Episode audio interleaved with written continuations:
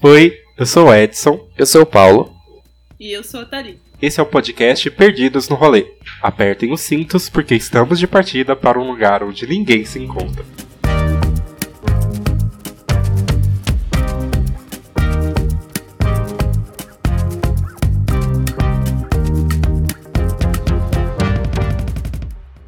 Oi, gente, sejam bem-vindos a mais um episódio desse podcast de milhões numa semana pré-carnaval.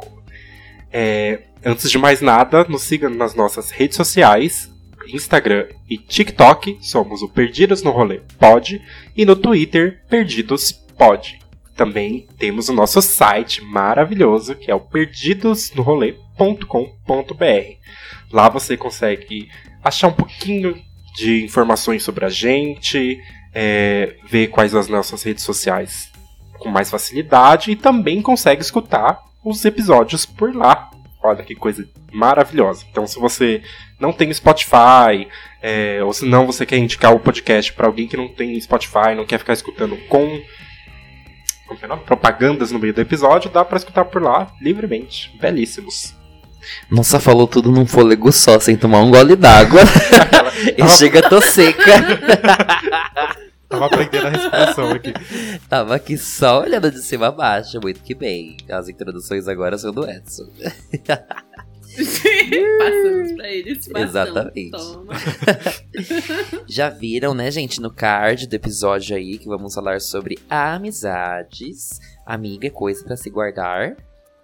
Tem Debaixo de sete chaves. Cada um tinha um verso diferente pra finalizar essa música. Eu ia falar. Mas é do tudo lado... na mesma música. Do lado esquerdo do peito. Do lado esquerdo do peito, você falou o quê? Do peito. Não, você Eu falou só- outra coisa. Do O coração. Brasil tá vendo, tá gravado. o país está vendo. Bem Não, tem decantado. gente fora do Brasil escutando a gente. Ah, tá, Oxi, tem, Ah, é? Todo o povo aí, no Japão. No Japão. No Japão. No Japão. Vixe. Internacionais. Amei. E é isso, gente. Hoje é sobre Vou aprender a... a falar oi em japonês. Oi, oi, oi perdidos em japonês. Nossa, É, deu até desespero aqui. Bom, gente, então hoje é sobre amizade, como nos relacionamos com amigos, friends, friendship. Como que fala amigos em espanhol? Hermanos? Olha, amigo. Hermano. Hermano? Eu acho que é Não, irmãos. hermanos é irmão. Irmãos. É amigos mesmo, gente. Amigos. Amigos. Isso, Amigos. vamos começar. Claro. vamos, va- vamos, vamos pelo agora pelo túnel do tempo. Ai, vocês lembram do vídeo show? Que tinha agora no túnel do tempo. Aí mostrava uma novela Lembro. de 70. é agora, gente, só que não 70, anos 80. 90, que é quando. Anos 90 não, né? Final dos anos 90, já anos 2000, que é quando a gente era criança. Nossa, mas no final dos anos 90 eu tinha o quê? 4 anos? Eu não tenho lembrança É, disso. então, Aí já anos voltou 2000. demais. Amizades.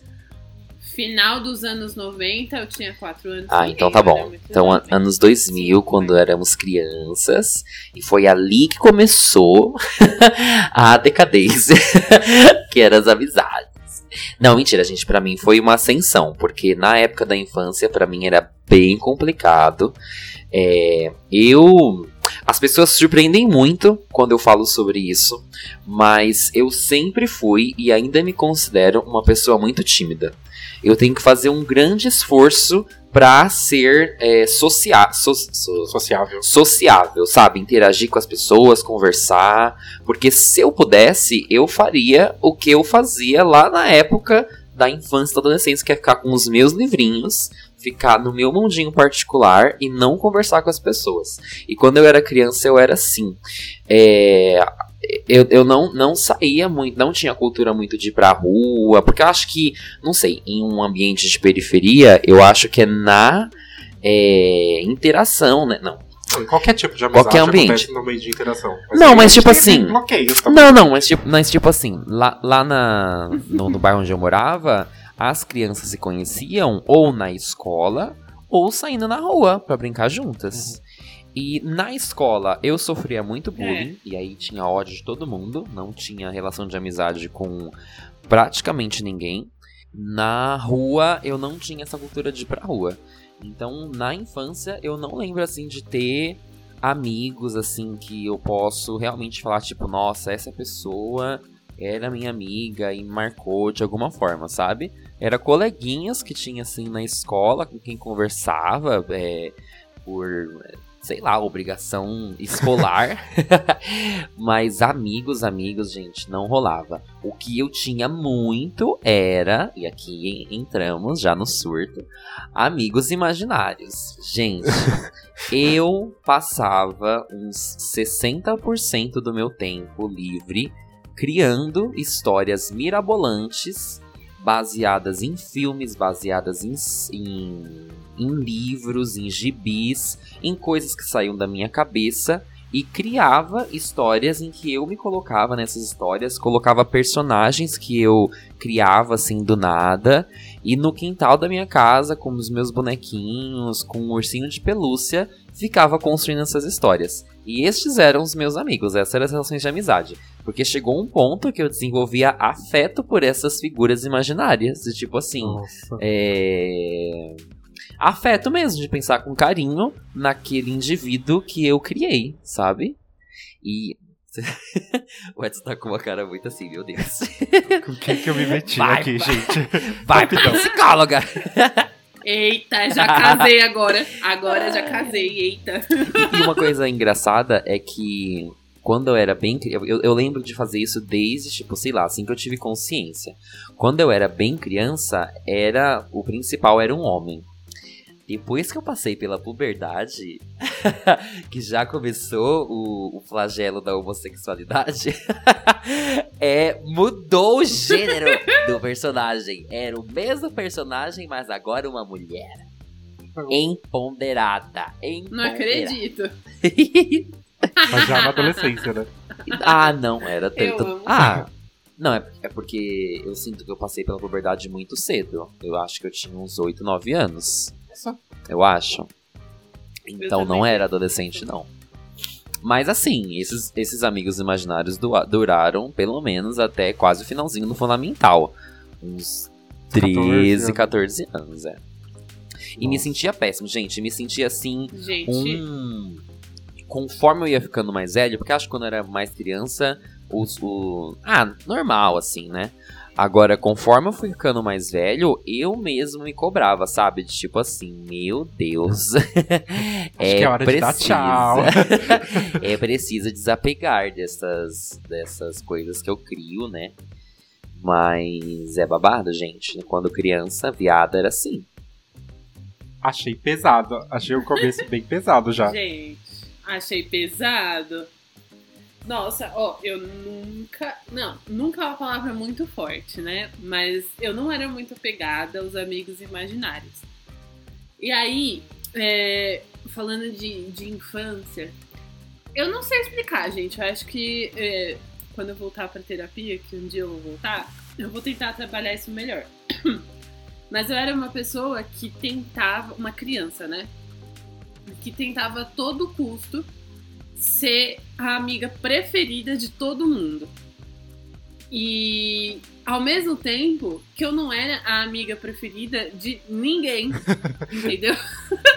Porque assim, ó, eu não sei explicar. É, eu acho que passa por um recorte de classe e um recorte de raça também, porque a escola que eu estudava era particular e ela era de bairro. Mas assim, a galera que estudava nessa escola era a galera que tinha dinheiro do meu bairro, né? Então, eu já falei disso em outros episódios, acho que o de moradia, eu comentei sobre isso. É, mas era tipo, as menininhas que andavam comigo eram as menininhas brancas, tipo, brancas de verdade, com cabelo liso. e eu era a criança mais é, que fugia desse estereótipo sabe? Então, tipo, eu tinha o cabelo enrolado e era um cabelo armado. É, eu, era, eu sempre fui uma criança muito grande também. Tipo, quantas menininhas. Eu não sei explicar, gente, mas, tipo, enquanto as menininhas tinham aquele corpo, tipo, fininho, magrinho, é, com, com a cara da delicadeza, sabe? O estereótipo de uma menininha. Eu era uma criança muito grande, eu era muito alta, eu era larga, assim, sabe? É, Então, tipo, eu era amiga de uma dessas meninas, sempre de, de, dessas meninas individualmente, tipo, quando tava eu e essa menina. É, mas quando juntava um grupo de meninas, eu sempre era a menina que estava de fora, que era excluída, uhum. sabe? Então, eu, tipo, essa é a memória que eu tenho de amigas da infância. E com os meninos, eu sempre tive uma ah, essas coisas que, que minha mãe chama de menina Sim. moleca, sabe? Tipo, que quer brincar, correr, pular e tal, tal, tal. Então, eu sempre era muito amiga dos meninos também. Só que. E eu acho que eu era mais amiga dos meninos do que das meninas, no final das contas, sabe? Porque, tipo, sei lá, eu me sentia mais aceita, assim, não tinha tanto é, conversa sobre aparência. E eu me sentia mais de boa. É, só que eu também tinha que corresponder ao estereótipo de menininha, sabe? Então, tipo, é, eu lembro claramente de uma cena que, eu, que me traumatizou bastante, assim, que é eu tinha uma melhor amiga e um melhor amigo. E na, na sala, assim. E os três eram super arteiros, né? E, eu, e essa minha melhor amiga, o nome dela é Vitória é, ela tinha. Ela era uma criança viada, né? Ela era lésbica, tipo, sei lá, ela é lésbica hoje e na infância já se mostrava lésbica. Então, as meninas já deixavam ela excluída. E o menino, o Rafael, ele era um menino muito pequeno para a idade dele. Então, os meninos, de certa forma, também deixavam ele excluído. E a gente correndo na sala em looping, eu lembro das meninas se juntarem com a professora para dizer: Nossa, Talita, você não devia estar correndo junto com eles assim na sala. Meninas não Sim. fazem isso. Falando só pra mim. É, então, tipo, eu tenho essa sensação da infância, sabe? De tentar me encaixar em vários lugares assim e nunca me encaixar direito e de ser sempre a amiga preterida da, das crianças, sabe? Nossa, amiga, eu compartilho muito dessa experiência. Dessa experiência não, né? Mas de uma vivência muito parecida. Porque na minha infância, eu acho que Acho não, né? Eu era uma pessoa muito isolada de tudo. Mas não porque eu queria estar isolado, porque eu tinha vergonha e etc. Mas é porque as pessoas não me aceitavam nos grupinhos, sabe? Então, eu acho que passa pelos mesmos recortes, uhum. sabe? De raça, classe e, sexual, é, é, sexualidade também. É, quando eu era mais novo, eu tinha muito uma questão das pessoas acharem que era muito delicado para um menino então sempre é, caíam em cima de mim em relação a isso. Aí tem, tinha um lance racial muito forte. Então, tipo, é, das pessoas ficarem implicando por causa do meu olho puxado, sabe? De umas coisas assim. E no meio disso tudo, não, ninguém queria fazer amizade comigo em nenhum momento. Então, eu era sempre. É... E hoje em dia eu sou uma pessoa alta, mas na minha infância eu era sempre uma, a pessoa de menor estatura dos, dos locais. Então, tipo, acontecia muito de ficar implicando comigo porque eu era mais fraco, mais delicado, havia na visão das pessoas já o viadinho e essas coisas todas. Então eu era sofria muito essa questão de esse bullying muito pesado e de agressão mesmo, das pessoas, pessoas ficarem é, mexendo nas minhas coisas sem minha autorização, de ficar é, me empurrando nos lugares, é, de querer me bater. Eu lembro de várias vezes ter que sair correndo atrás de inspetor para poder me, ser protegido, sabe? E isso é uma memória que eu lembro muito forte durante, sei lá, a primeira, a segunda série. Eu, lembro, eu tenho essa memória muito forte de, de, de sentir medo de ir pra escola, sabe? De não saber o que, que podia acontecer e essas coisas assim. Quando eu cheguei lá pra terceira, quarta série, eles me tiraram da sala que eu tava habituado, porque na escola que eu entrava, que era escola pública, eles colocavam os mesmos alunos sempre juntos e só avançavam o ano seguinte. E eles me tiraram dessa sala e me colocaram em outra. Eu achei que era a minha chance de brilhar. De falar, vou fazer amizades, vou mostrar quem eu sou. Aí nisso eu acho que se instaurou uma síndrome em mim que é querer agradar todo mundo. E nessa época, uhum. eu fazia absolutamente qualquer coisa para agradar as pessoas. Então eu inventava história, é, sei lá, criava umas histórias na minha cabeça para as pessoas me acharem engraçado, pelo menos, sabe?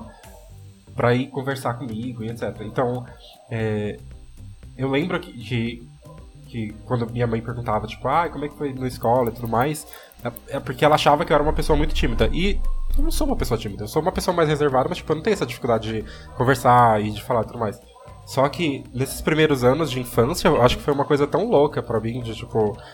De, de, perseguição e tudo mais, que eu me tornei uma pessoa muito fechada e com medo de falar, com medo de, de demonstrar alguma coisa. E quando, quando eu mudei pro terceiro ano, terceira série, sei lá, é, foi quando eu comecei a dar uma, uma melhoradinha nisso, de começar a fazer algumas amizades que não duraram nada, porque, enfim. É, mas os bullying eles continuavam mesmo. E ficava nessa coisa de, tipo, tentar fazer alguns tipos de amizades, me enquadrar em algum lugarzinho, mas ninguém queria falar comigo. Então, é, sempre tentava falar com todo mundo, mas não tinha essa devolutiva. Tanto que nunca fui na casa de nenhum amigo meu, sabe? Durante todo. Durante toda a minha vida. É só agora, na universidade, que eu comecei a, a frequentar a casa de amigos. Depois dos 20. Depois dos 23. Não. Não já foi na casa 20, da né? Bia. Né?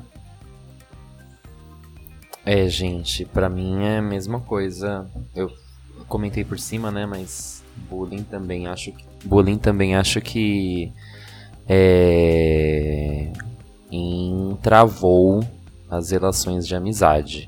Mais relacionado ao meu corpo também, era uma criança gorda e e também afeminado assim, então tinha também isso. Ah, mas é isso. Bullying define essa parte da infância. E. Eu acho que não é nem só essa parte da infância. Ai, não, então, entrar nisso. Na adolescência eu acho que continuou, mas para mim, é, eu acho que eu comecei a lidar de outra forma e eu comecei a perceber na adolescência o porquê eu era afastado das pessoas. Porque lá na infância tinha lá o meu mundinho particular. para mim, eu, eu, eu, coloco a divisão no ensino médio, gente, porque já, já falamos em outros podcasts, né? Tipo, no ensino médio eu não estudava, eu, eu não estudava mais na escola do meu bairro tipo, com, sei lá, vizinhos e pessoas que eu. Mesma coisa que o Edson, né? Conhecia há muito tempo. Eu, eu fui estudar numa escola um pouco melhor, pública ainda, mas um pouco melhor em outro bairro. Então, era um outro espaço em que eu convivia com pessoas de uma renda muito diferente da minha. Então, tipo, dava para contar nos dedos as pessoas que tinham condição financeira mesma que a minha. É... Dos dedos de uma mão na escola inteira, tá, gente? Exatamente. da minha sala era dois. Uhum. É... E tinha também essas outras questões que já, a gente já falou, né? A questão de sexualidade, que já era uma questão que todos percebiam, a questão do corpo gordo também. E tudo isso era algo que impactava, eu sentia que impactava nas relações. Eu acho que havia pessoas mais receptivas ali no espaço da escola, né? Então eu conseguia estabelecer relações um pouco mais íntimas com algumas pessoas, até pessoas que ah, eram amigos, né? Não é o mesmo tipo de amizade que eu consigo construir hoje, com a mesma profundidade, mas na época eram amigos. Mas existiam muitos é, limites, sabe? Por conta de, na época, eu não aceitar a minha sexualidade, eu ter muitos problemas com meu corpo e ter vergonha da minha, da minha classe social, eu não permitia que as pessoas me vissem, sabe? De tipo, me abrir. Não tinha confidentes. O único confidente. Não, nessa época eu já não tinha mais amigo imaginário. não tinha.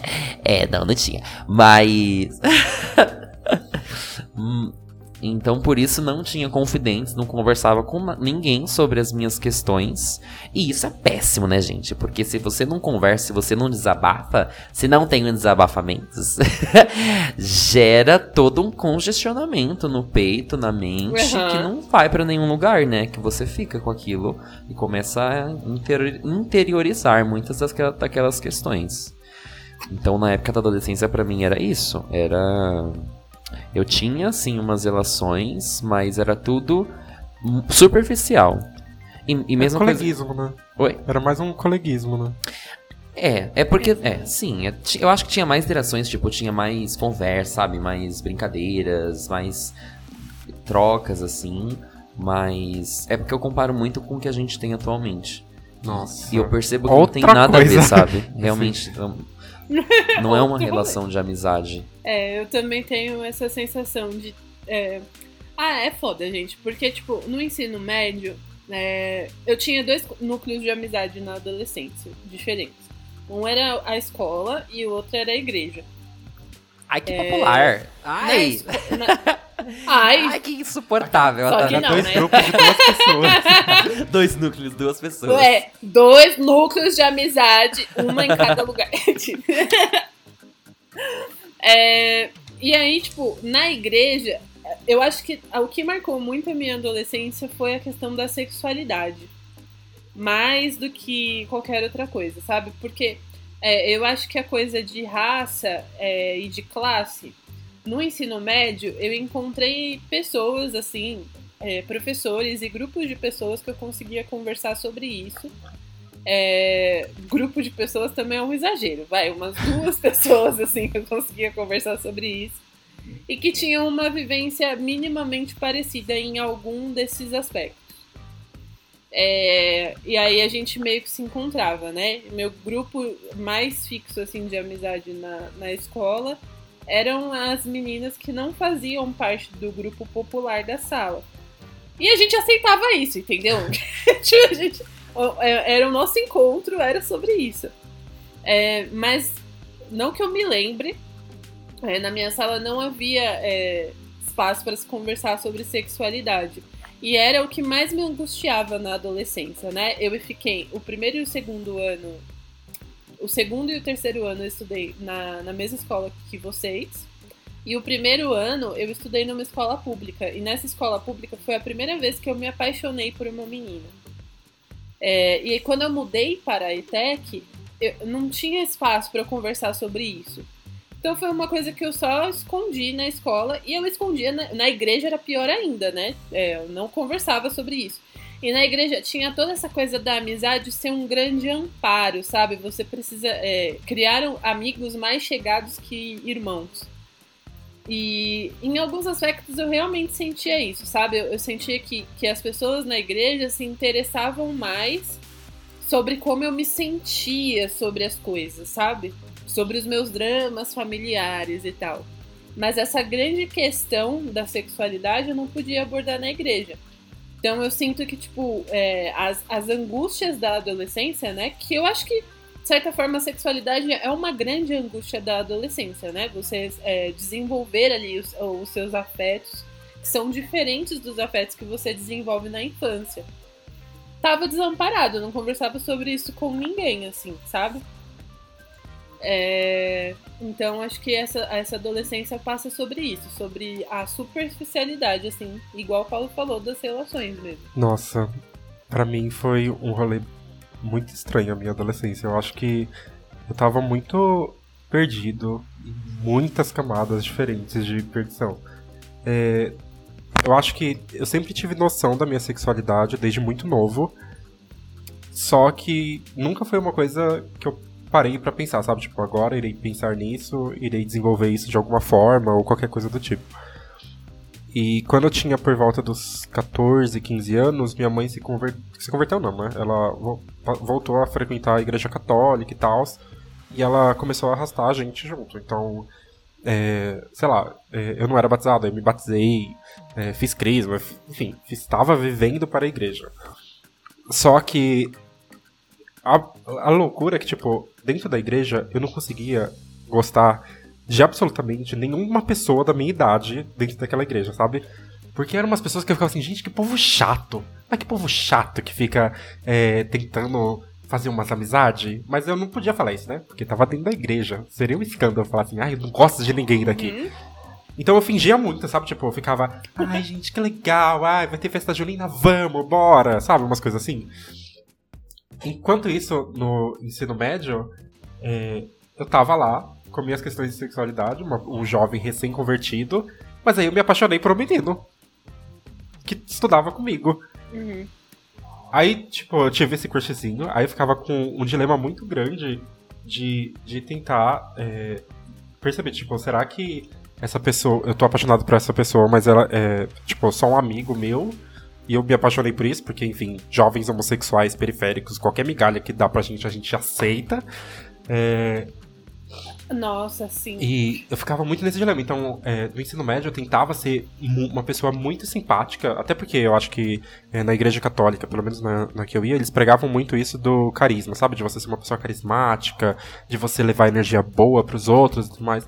Então, eu tentava muito fazer isso e, ao mesmo tempo, eu ficava. me sentia muito bloqueado na minha sexualidade. Então, isso não, não permitia que eu tivesse, é, primeiro, experiências e também de ter amizades verdadeiras, porque às vezes parecia que eu tava sempre em cima do muro, sabe? Tipo, eu quero agradar gregos e troianos o tempo todo.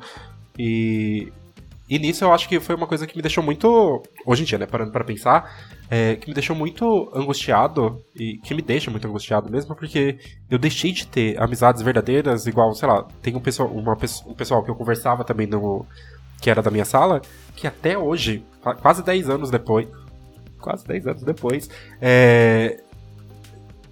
Biga, Nossa. você já fez 10 anos. Pesou. Nossa, pesou o rolê nervoso agora.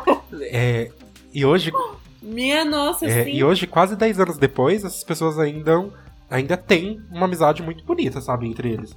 E isso é uma coisa que eu acho que se eu tivesse sido mais verdadeiro comigo mesmo e com essas outras pessoas, talvez eu tivesse fazendo parte desses grupos ainda, sabe? E são pessoas que, que têm um pensamento super alinhado com o que eu penso hoje em dia, sabe? Que tem. Que hoje em dia tem várias. Tiveram, né? Várias questões com a sexualidade ao longo desse tempo. E que talvez a gente tivesse se encontrado ali, sabe? Tipo, tivesse vários pontos de convergência que a gente. Deixei, que eu deixei passar, sabe? Por causa dessas minhas questões de querer todo mundo bem, você simpático com todo mundo. E ao mesmo tempo não aprofundava em nada. Eu, eu ia falar sobre isso, de que é bom. É, é sempre- é- isso é um dos, dos motivos de nós três sermos amigos, né? Eu e o Edson mais que amigos. Se é que vocês me entendem. É, é, é um dos motivos da gente ser amigo, que a gente tem muitas coisas em comum, né?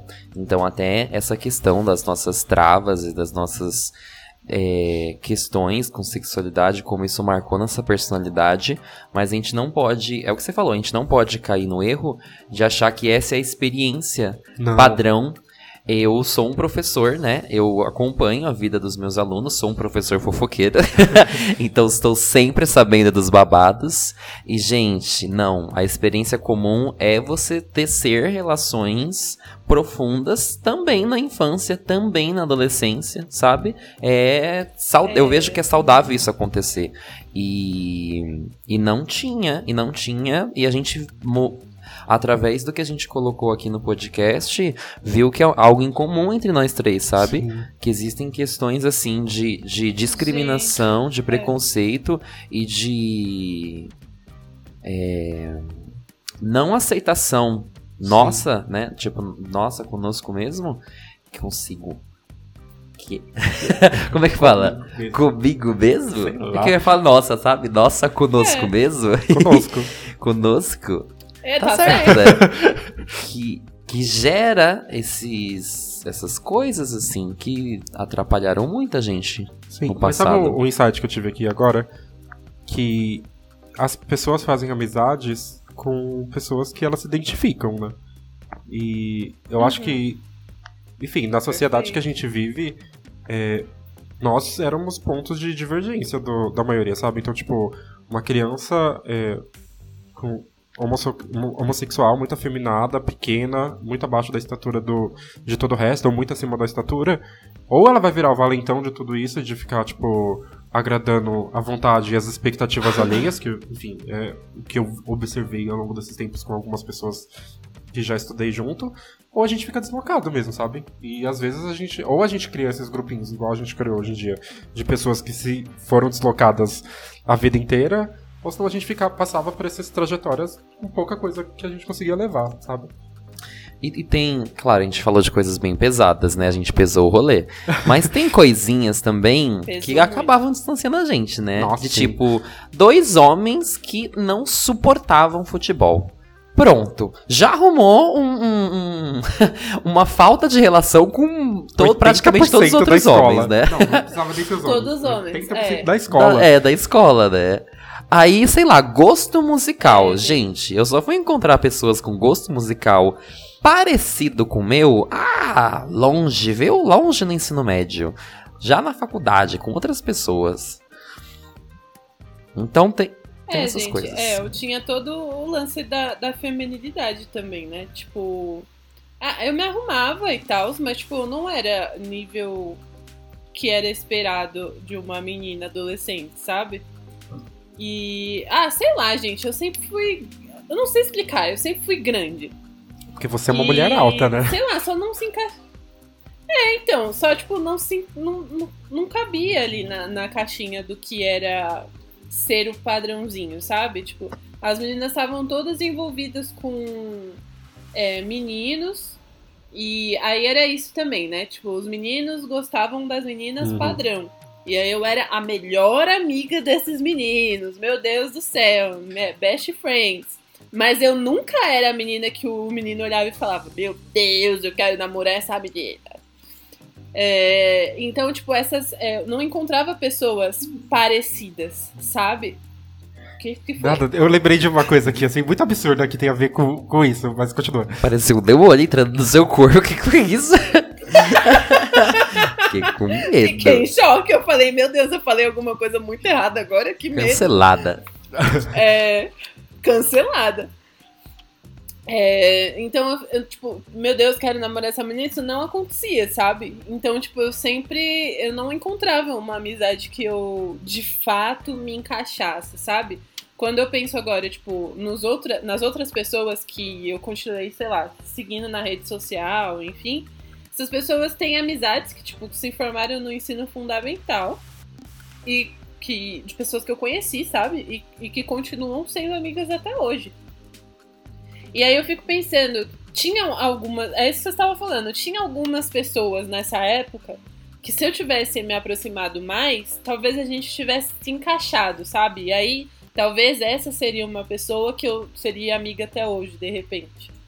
É, mas não aconteceu, não sei, sabe? Tipo, não, não, não cruzou nesse nível, infelizmente. E aí eu só fiquei perdida e provavelmente essa pessoa também se sente perdida, sei lá, sabe? Eu, eu e o Edson, a gente estudou no mesmo ano, né? Já pensou Sim. se a gente tivesse conseguido fazer isso que você falou, Thalita? a história seria bem diferente. Já pensou? A gente não ia estar casado, tá, Gente. gente? É. Será? Ah, você era uma pessoa que tinha cara de insuportável Será? nisso. Você também, né, Edson? Ah, Amigo eu de todo mundo? era- Ai, que chato. As não, verdades. não era amigo de todo mundo. Eu As tentava verdades ser amigo de todo aqui. mundo. Que é mais chato ainda. É verdade. É, mas, Ai, gente, gente, eu o que ainda eu tava. era muito bi, em- é, bi embustida, né? Então eu ouvia louvor no celular, vocês iam me odiar também. Eu também. Eu também. Você tem noção? ah, então eu talvez baixava. a gente não ia Eu odiar. também. Eu também. Só que louvor Então, talvez- católico, É. né? Ah, Católicos. então talvez a gente Católicas. não se odiasse. Não, a gente ia montar uma banda. Crente. É. Crente do cu quente. Cantar MPB. É, ia após cantar, é, ia cantar louvores para as LGBT. É. É, então, mais uma coisa que eu lembrei aqui que você tava falando de, de dos meninos não sentirem atração por você e tudo mais. Tinha uma coisa que acontecia muito nos anos 2000 e que era quase todo dia que acontecia na minha escola, que era aquele maldito caderno com perguntas e respostas, Ai, que ódio daquilo. que era mais ou menos assim, pra quem não sabe. Não era É. no médio? Não, do ensino fundamental. Ah, tá.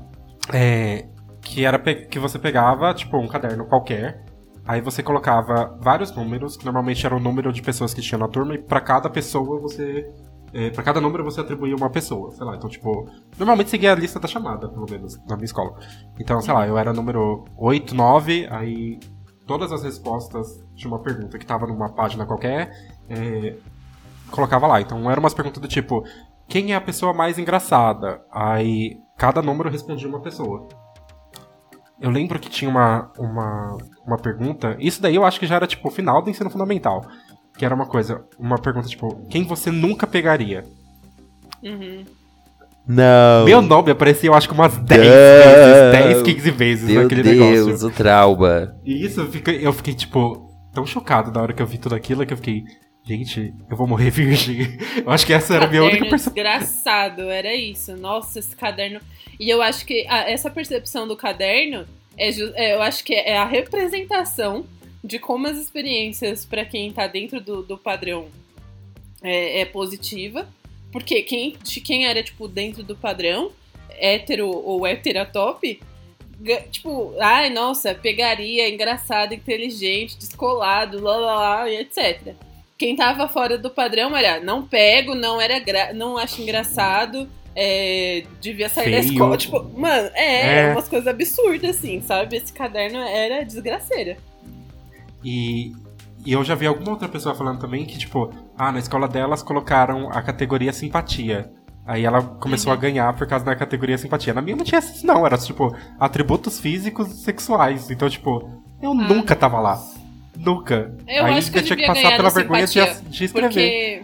Ah, isso é uma característica importante minha até hoje, gente. É. Eu, eu sou tímida a princípio, né? E aí, depois que eu ganho minimamente intimidade com a pessoa, eu fico fazendo graça. Então, tipo, é- era o meu jeito de, de fazer graça, de conquistar a amizade, era fazendo graça. Graça, graça, graça, graça, graça, graça. Então, eu era a menina engraçada, entendeu? Não era bonita, mas engraçada eu era. Ai, gente, cada humilhação que nós passa, viu? É.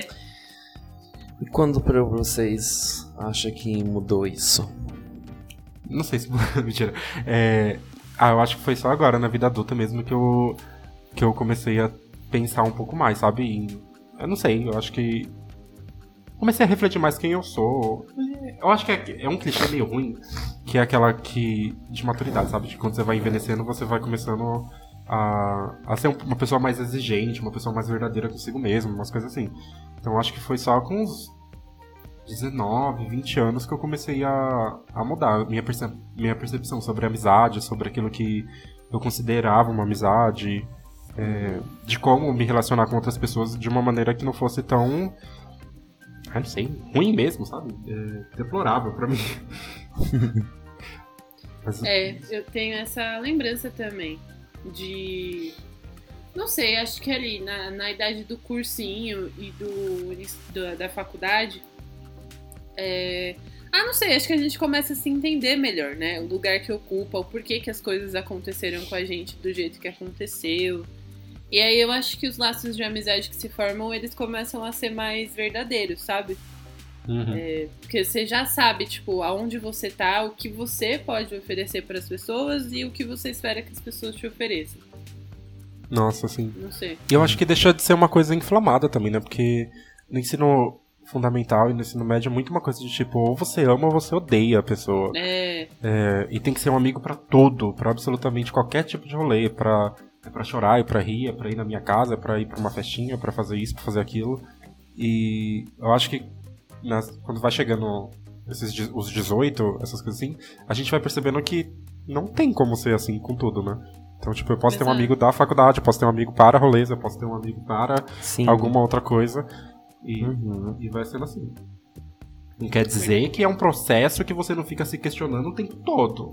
Se você é uma pessoa legal. Porque pra mim, até hoje, eu fico pensando assim, será que eu sou uma pessoa legal pra ter uma amizade? Porque, não sei, eu acho que eu deveria me, me doar mais. Aí vem minha psicóloga e fica assim, "Hum, vamos devagar, com as cobranças.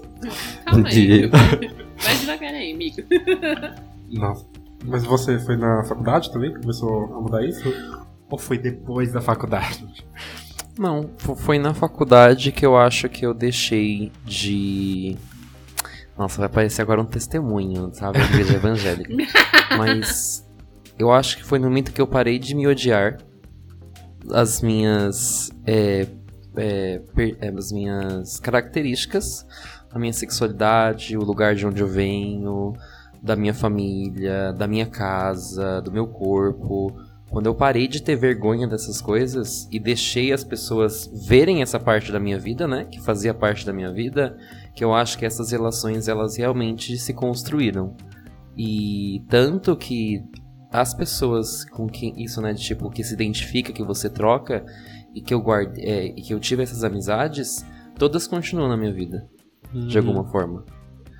É, da mesma mesmo jeito que você falou, nem, nem todas da mesma forma, né? Tipo, fa- é, fazendo as mesmas coisas, mas todas continuam de alguma forma. E em momentos que, por exemplo, é, Edson e eu tivemos o nosso casamento, né? Falamos disso já? Já. Falamos. Episódio passado, inclusive. Isso, episódio passado. E eu chamei todas as pessoas que eram importantes, né? Que foram importantes para mim e dos meus amigos. E todos vieram. Tinham duas, dois com Covid, não puderam vir, mas os outros vieram. E engraçado ver todo mundo junto, né? De tipo. É muitas Mas- tribos diferentes muitas no mesmo coisas lugar. diferentes, né? São muitas identidades, personalidades. E hoje eu me sinto. Ah, é aquele... Eu lembro que tinha uma trend no- nas redes sociais num tempo atrás. De tipo, o que você falaria pro seu eu de 10 anos atrás? Ou s- a pessoa de 10 anos atrás, o que acharia da sua vida atualmente? E em relação a amigos, tudo o que eu queria da minha vida é o que eu tenho hoje. Oh. É. Nossa, Sim. que delícia.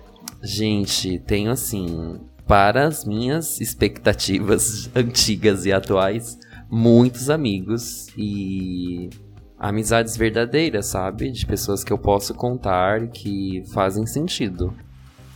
Nossa, que legal.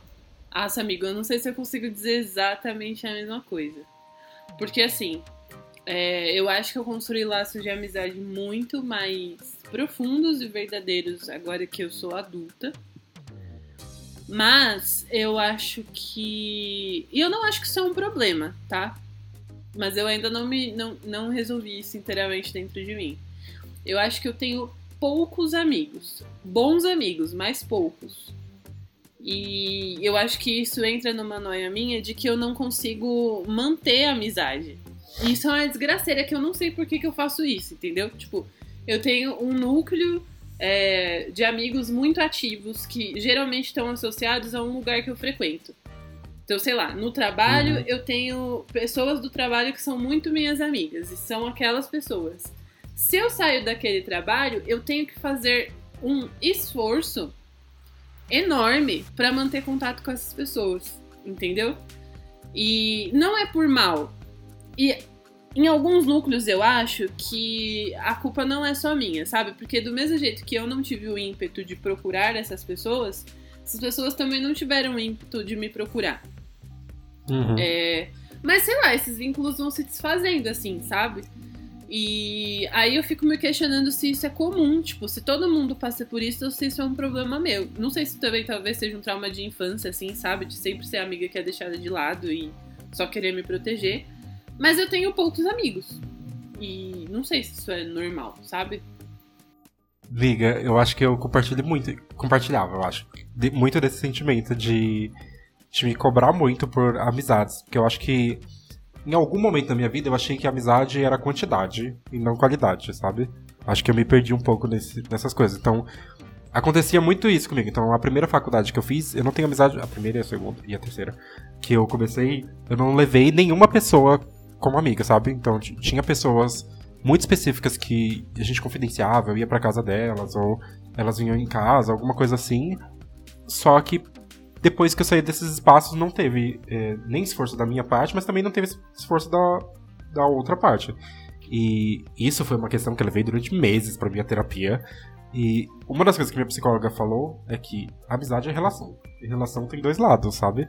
E às vezes não é do nosso perfil mesmo, de ter. sair falando com todo mundo, de sair fazendo amizade com todo mundo.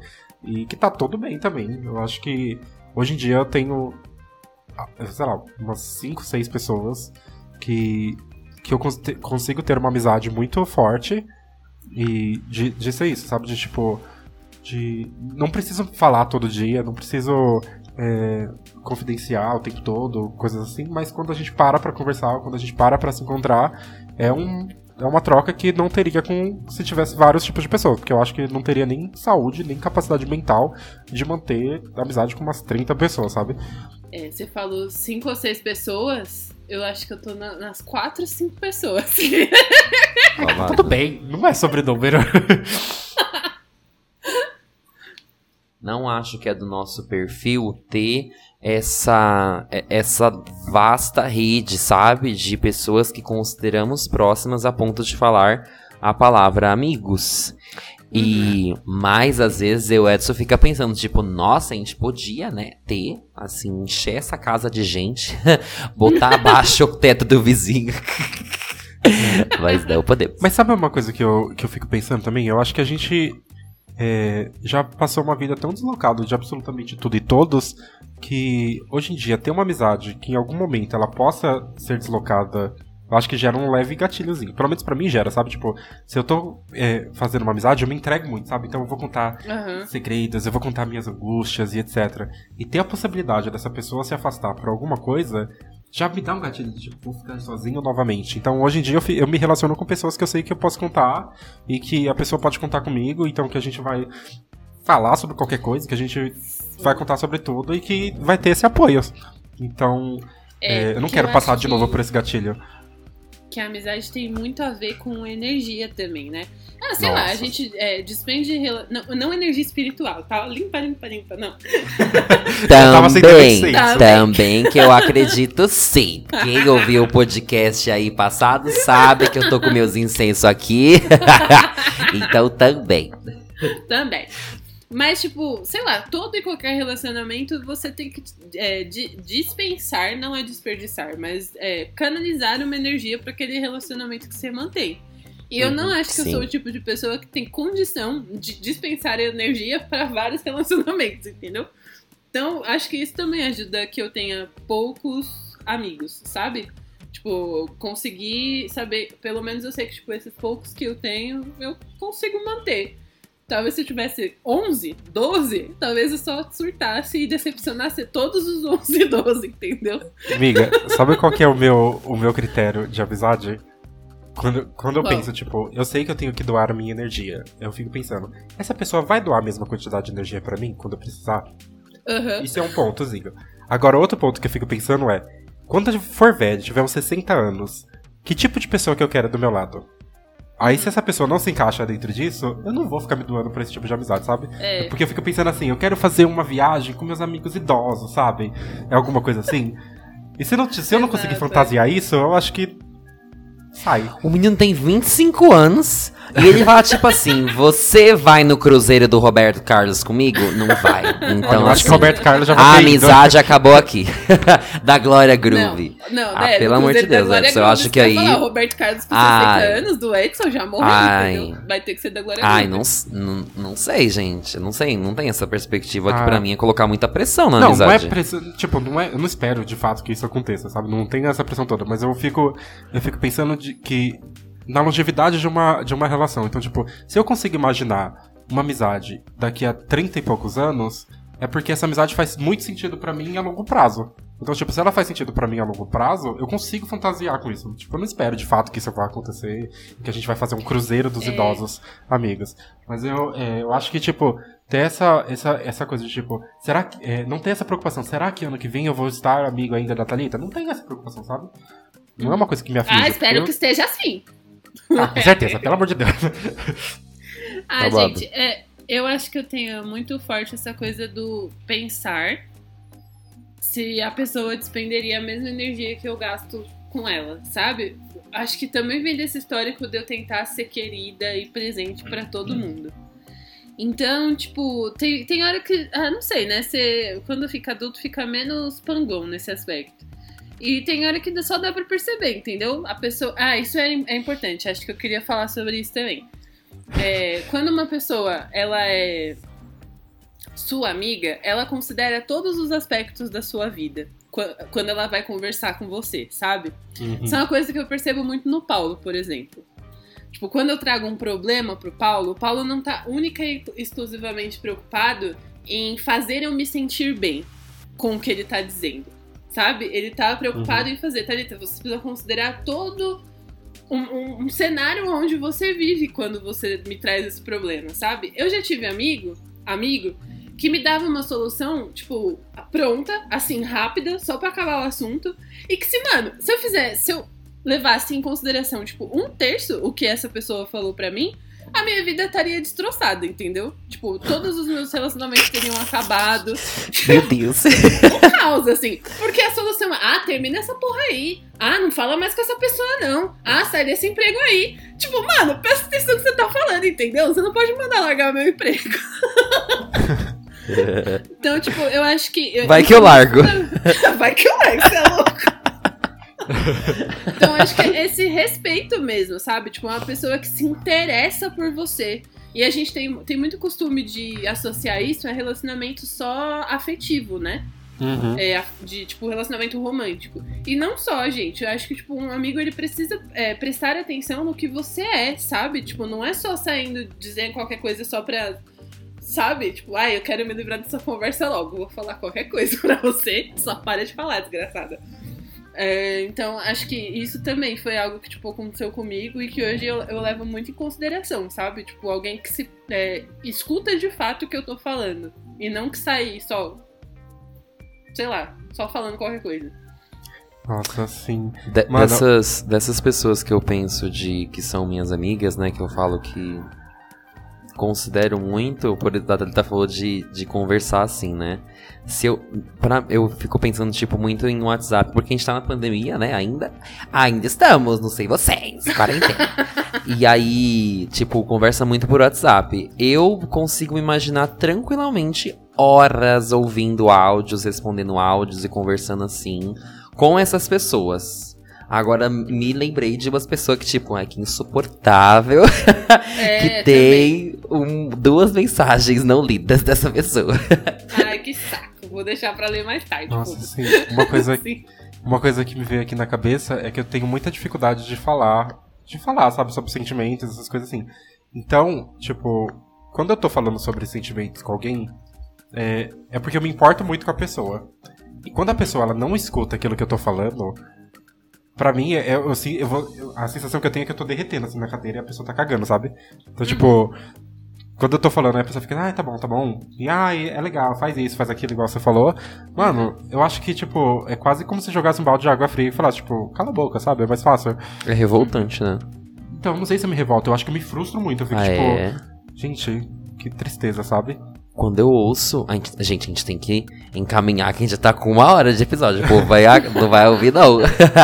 Mas Ah, eu. vai ficar. aham, aham, tá bom, Aham. tchau. Coloca no 2.0. Eu fico. eu- quando acontece isso, Edson, que você falou, de uma pessoa que a gente acha, que a gente considera, né, e não é recíproco, eu, eu, eu- gente, eu sou muito ruim pra guardar rancor. Mas eu faço uma nota mental de tipo assim: eu nunca mais vou me colocar nessa situação.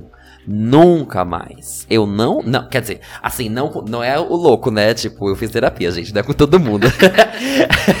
Mas, tipo assim, com essa pessoa, nunca mais eu vou falar sobre isso. Nunca Aham. mais. Mas eu não sou rancoroso. Eu amei.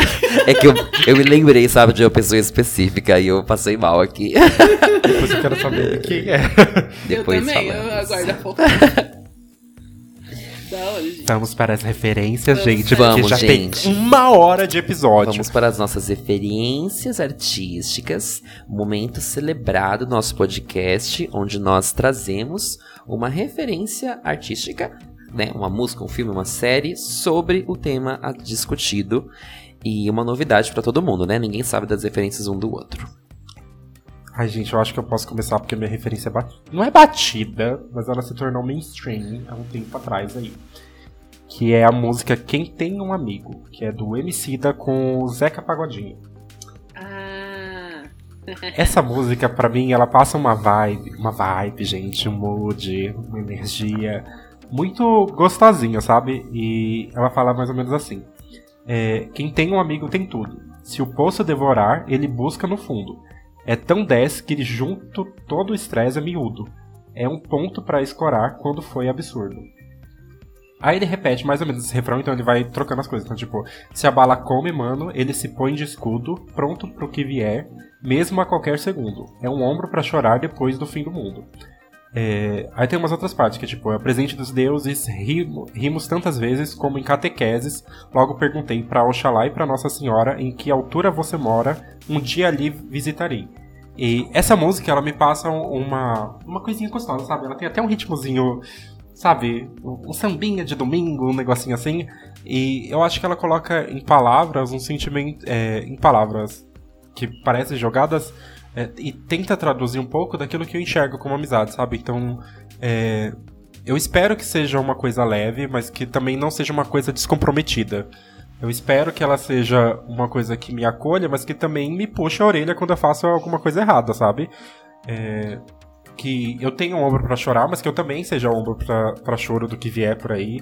E, e isso eu acho que é uma coisa que eu tento levar pra minha vida, sabe? E hoje em dia eu coloco muito isso como critério de amizade, que seja uma relação recíproca, que seja verdadeira, que seja sincera, mas que também seja é, broncas na hora que tem que ser, é, que seja de virar a cara quando eu fiz alguma coisa errada, quando eu magoei, que aponte os meus defeitos. É, mas que não seja tóxico também, né?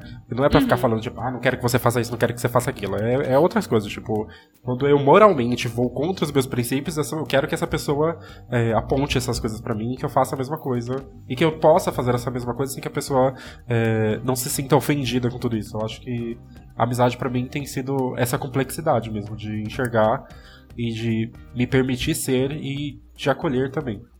Essas complexidades todas. Quanta coisa pra ser seu amigo. eu acho que no, que no, final, hoje em dia, eu prefiro que seja complexo do que seja raso. raso. Oh, mas tem um trecho que você falou, eu já ouvi muitas vezes essa música, mas que me veio um outro significado agora. É... Logo perguntei para Xalá e para Nossa Senhora em que altura você mora agora. Um dia lhe visitarei. A pessoa morreu Pode ser também. Jesus! Pode a pessoa ser. morreu e, tipo Nossa, assim, quando eu um dia. Essa parte, eu, eu achava visitei que tipo, meu amigo. um amigo. É, um amigo da, da, sei lá, perdido, assim, sabe? Que não se vê há muito tempo. Nossa, mas será que a pessoa morreu? Eu achei pesado também. Eu acho que pode ser as duas coisas, na verdade, né? Porque faz sentido com o Edson, né? Que quer levar as amizades até a terceira idade. Até... então, real, velho. Porque tem uma, tem uma outra estrofe que fala assim: ser mano igual Gil e Caetano. Eles estão numa amizade aí, ó, pra de 50 Nossa, anos. Nossa, gente, o Caetano e o Gil, amigos, gente. Toda música que eu vejo eu falo: olha. Amicíssimos. É isso. gente, a minha referência é um livro infanto-juvenil, que, sei lá, eu acho que todo mundo que foi criança nos anos 2000 deve ter lido em algum momento na escola, não sei. Porque é um livro muito comum dos, das professoras de português passarem para os alunos. Que é um livro do Pedro Bandeira, chamado A Droga da Obediência. Nunca e ouvi falar. Jamais. Gente, sério? Já ouvi muita gente que leu. Então, ó, fica aí a referência cultural pra vocês também. É, eu, o Pedro Bandeira tem vários livros que têm esses nomes parecidos. Tem a droga do amor, a droga da obediência, a droga da amizade. Dro... E sempre. É, todos esses livros se passam com um grupo de crianças, adolescentes, ali no período da pré-adolescência. É, e esse grupo de amigos passa por altas aventuras, assim, meio misteriosas, sabe? E esse grupo de amigos se chamam de Os Caras, com K. E nesse livro, A Droga da Obediência em específico, é, eles estudam todos na mesma escola e começam a acontecer uns casos de, de crianças desaparecidas na escola, sequestradas e desaparecidas. E aí eles tentam achar, tipo, um, algo em comum entre esses casos, enfim, achar algum tipo de solução, sabe? É, e aí, o nome dos personagens desse livro, vou achar aqui, que eu já não lembro mais, hein? Tem o Miguel, que é o líder e o fundador do grupo. O Calu, que tem dons artísticos e talentos para maquiagem. O Crânio, que é o mais inteligente do grupo. O Chumbinho, que é o caçula do grupo a Magri, que é a única menina do grupo, e o Dr. QI, que é o grande rival dos caras, sabe? E aí to em todos os livros ele é, aparece fazendo alguma coisa assim. E por que eu trouxe esse livro? Primeiro porque foi um dos livros que me iniciou assim mais profundamente na leitura. Então, tipo, é, eu li todos os livros da série e tudo mais. E era um livro que me parecia muito saudável da relação de amizade entre esses membros do grupo, sabe? Tipo, eles estavam sempre juntos, sempre se ajudando, sempre um é, preocupado com o outro quando acontecia algo, tipo, alguém sumia por mais de algum é, do que era comum, alguém tava mais quieto do que o comum, alguém tava fazendo menos graça do que sempre fazia. E eles sempre ali se ajudando, sabe? Então, é uma boa referência que eu trago assim da, dessa minha, dessa minha, desse meu período conturbado, que foi a pré-adolescência, é, desse livro que era muito gostosinho de ler, assim. Achei muito gostosa essa referência. É, mas, amiga, nunca ouvi falar desse livro. não faço ideia. Mas do Ai, Pedro gente. Bandeira você já ouviu falar? Pedro Bandeira já ouvi falar, mas agora desse livro, nunca. É, mas eu acho que é muito, muito gostosinho quando a gente tem essas referências, assim, de, de enxergar uma relação saudável, sabe? É, nas- na literatura, nas músicas e etc. Porque se a gente não tem isso de fato na vida real, às vezes eu acho que a gente se culpabiliza muito do porquê que a gente não tem essas coisas. Mas quando a gente enxerga na- nas artes que isso é possível de outras formas, eu acho que tira um pouco dessa culpa e começa a gente começa a enxergar também que às vezes não é culpa nossa, é porque tem um contexto pra que uma amizade aconteça, sabe? Ai, que delícia essa reflexão. Gostei. Gostei. Nossa, Amado. Gente, olha, eu vou pesar muito o clima. Vocês vão. Ó, atenção, ouvintes. Vocês vão achar que eu vou pra um caminho e vão me cancelar, mas aí eu vou para o outro. Então, muita atenção e paciência, tá bom? Nossa, tô Por nervosa favor. Trago pra vocês uma das cantoras que eu mais gosto, que é a Adele. Mas assim, sofrimento, depressão, angústia e tristeza é o que essa mulher canta, né? Xuxa, capenga, manca. e sem consistência. É, tem uma música dela do último álbum, que é 30, 30, é, que foi Inglês lançado esse ano ou ano passado? Não sei. Não sei Aí mais. É muito... Recentemente, né? E se chama My Little Love. É uma das primeiras músicas. É uma música que ela tá cantando pro. como se ela estivesse cantando pro filho dela. E é muito íntima, né, a música, porque ela tá falando pro filho dela o que ela está sentindo. E o filho dela é uma criança, né? Tem 3, 4 anos. E ela tá falando que ela está sentindo que é o término com o pai da criança. então, assim, é pesado o bagulho. E nesse novo CD dela, é, ela intercala em muitas músicas ela cantando com ela falando. Tem um trecho da música em que ela tá dialogando com a criança, né? Tipo, falando o que ela tá sentindo, que ela tá se sentindo muito ansiosa e tudo mais. E tem um trecho específico, que é o que eu vou recitar pra vocês agora, que ela está. É, é como se ela estivesse no meio de uma crise de choro, uma crise de ansiedade, e ela pega o celular e começa a gravar um áudio. Eu sinto pelo menos que é isso que tá acontecendo, sabe? Eu não sei se é exatamente isso. Eu acho que é isso mesmo. Eu também. E é, é, é pesado, gente, porque ela, ela chorando, sabe? E aí eu vou ler um trecho do que ela, do que ela fala. Eu sinto que hoje é o primeiro dia, desde que eu o deixei, que eu me sinto solitária. E eu nunca me senti solitária. Eu amo estar sozinha. Eu sempre preferi estar sozinha do que estar com pessoas. É. Ela, ela- e ela usa esse, esse jogo de palavras, né? Tipo, sozinha e solitária, porque a gente às vezes cai no, no, no sinônimo, né? Achar que é a mesma coisa. E ela fala que ela se, ela se sente assim depois de ter é, rompido com o marido dela. E eu não quero dizer que assim é, é, é ok é, é- é errado você estar bem sozinha, sabe? Tipo, você tem, sempre tem que estar com pessoas. Porque não, é importante você estar bem com você mesmo e tudo mais.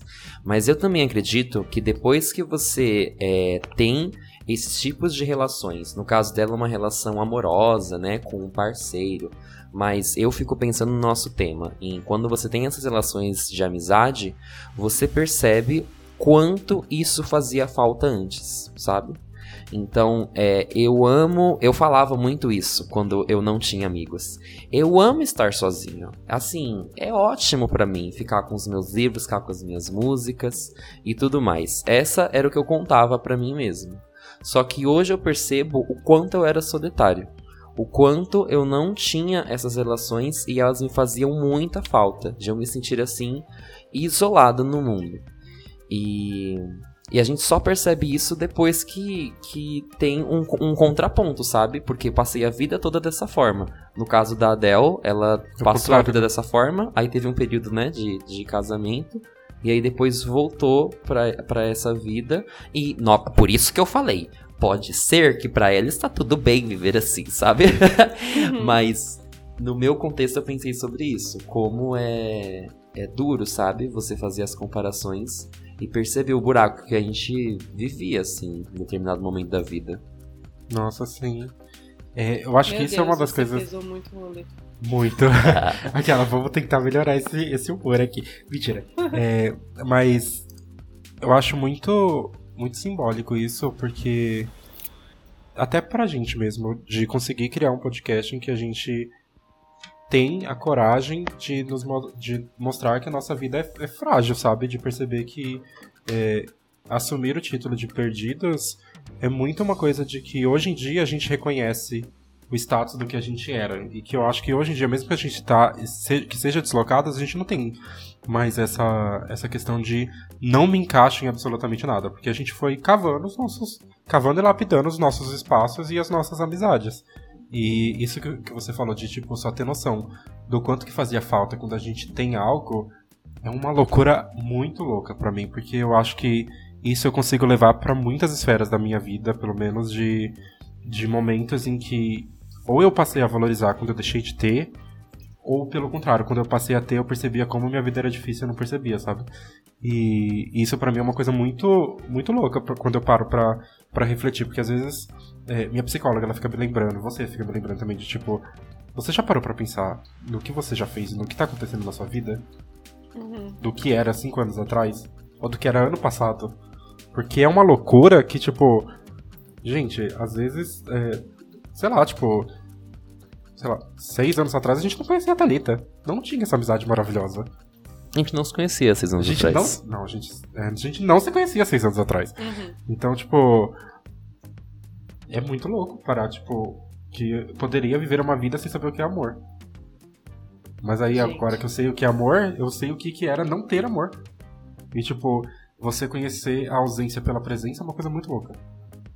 Nossa. Ai, você tá toda assim, eu tô né? muito filósofa hoje. Conhecer a Nossa, ausência meu pela Deus. presença. Entregou. Gente, é muito louco. É, Eu acho que é isso, né? Eu, eu não te cancelei, não, em nenhum momento. É, Não, é porque eu, eu, eu tive medo, porque assim, é, tudo bem, sabe, você gostar de ser uma pessoa De estar introspectiva, sozinha, assim. sozinha, de estar sozinha, né? É importante também, né? Mas também. que isso não seja uma Mas, desculpa, é, né? Então, é que eu tenho a sensação de que, tipo, no final, por mais introspectivo que, que as pessoas sejam, é, o ser humano, ele é sociável, né? Uhum. E você Social. precisa construir relações. Ainda que você prefira estar sozinho, é muito ruim quando você não tem escolha sobre isso. Você tem que estar sozinho, né? Porque não tem outra opção. Seja porque, tipo, não deixam você se encaixar, ou seja porque você não se sente encaixado em lugar nenhum. É, Então, achei muito boa a sua referência de trabalhar com essa é, Adele de- maravilhosa, de tipo, a, a- a contradição, né? Entre estar solitário e solidão e solitude. Sim. É. Gostei. Mas, gente, assim, na voz dela, ela chorando falando isso e É, se soluçando. tô Ela fala soluçando. ouvir essa música. é pesada, viu? Mas é uma das minhas favoritas do álbum, porque é, E a letra muito dessa música também é uma verdadeira. coisa muito fantástica, né? Porque ela. É, e a letra dessa música também é uma coisa muito fantástica, né? Porque ela tá. Ela faz uma música confidenciando pro filho todas essas angústias. Então é tipo, ela tá. é, tem um momento que ela fala assim, que é, sua mãe tem muita coisa pra aprender e você pode me ensinar, então me ensine, né? Tipo, tem essa, essa preocupação também de construir uma relação. Meu Deus, gente, eu não vi. saudável. Eu já tô com aquela angustiazinha no peito, sabe? Ai! Nossa, mas é muito. É, é muito gostosa, sabe? Uma coisa muito sincera de, de tudo. E de poder demonstrar essa fragilidade que. ah, enfim, né? A gente é ensinado a não mostrar em momento algum. Eita, episódio gostoso. Levinho. Tranquilo. É, então é isso, gente. Esse foi o episódio super tranquilinho da gente falando sobre nossas amizades. Compartilhem com os amigos. Compartilhe com os amigos, olha o link. Os colegas também, só manda, pode mandar. Sim, gente. Manda pros falsos também. É, galera que se fala, ai, por que, que você não fala mais comigo? Caminha o podcast. É, conta pra gente o que você achou. Pode falar pra gente por DM, por e-mail, é, enfim, por qualquer rede social que a gente tiver. É, pode mandar sua mensagem falando o que, que você achou do episódio, o que, que você tem de críticas ou elogios. A gente tá aqui para te escutar também. É, não se esqueça de seguir as nossas redes sociais. A gente está presente no Instagram e no TikTok como Perdidos no Rolê Pod e no Twitter como Perdidos Pod. Se você tiver dúvidas sobre as nossas redes, quiser compartilhar de uma maneira mais clara, a gente tá tem também o nosso site que tem, tem todas essas informações reunidas, que é o perdidosnorolê.com.br. Alguma, alguma E é isso, gente. Tchau, tchau. Até quinta. Tchau. Até o próximo Perdidos no Rolê.